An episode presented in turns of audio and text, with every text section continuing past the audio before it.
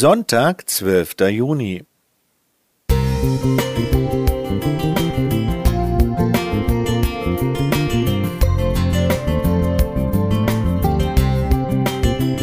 Ein kleiner Lichtblick für den Tag.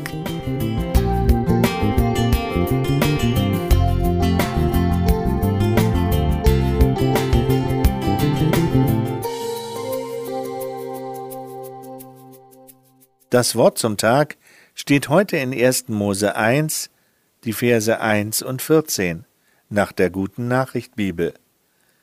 Am Anfang schuf Gott Himmel und Erde.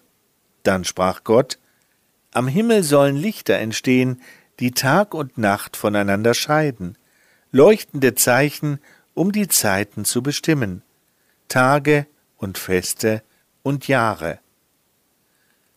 In unserer Tageszeitung erschien ein sehr interessanter und anschaulicher Artikel zur Frage, warum es Jahreszeiten gibt. Auch ich freue mich immer wieder darüber. Gott hat in seiner genialen Schöpfung die Erdachse gegenüber der Umlaufbahn um 23,5 Grad geneigt, so dass in unseren Breiten die Sonne im Sommer länger scheint und höher steht. Dafür sind im Winter die Tage deutlich kürzer. In Island konnte ich im Winter selbst erfahren, was es bedeutet, wenn es nur zwischen elf und vierzehn Uhr hell ist und die Dämmerung sehr lange andauert.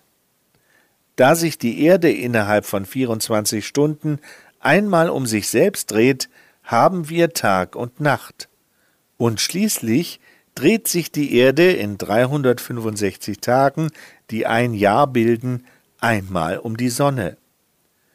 Gott hat schon ganz am Anfang verheißen, in 1. Mose 8, Vers 22, Solange die Erde steht, soll nicht aufhören Saat und Ernte, Frost und Hitze, Sommer und Winter, Tag und Nacht.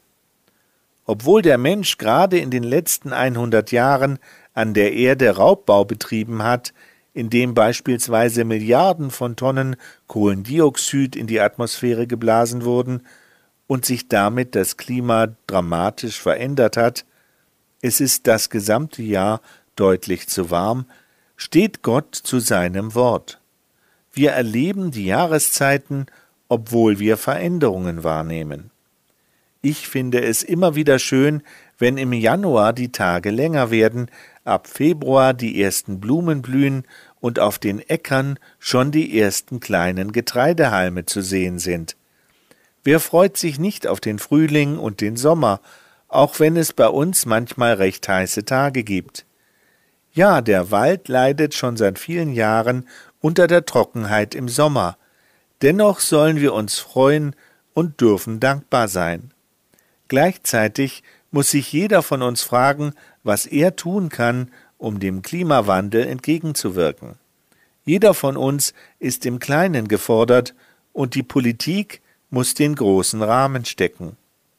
Ich freue mich schon auf die neue Erde, wo wir eine zu hundert Prozent intakte Natur erleben werden, wie wir sie uns heute hier nicht vorstellen können. Johannes Weigmann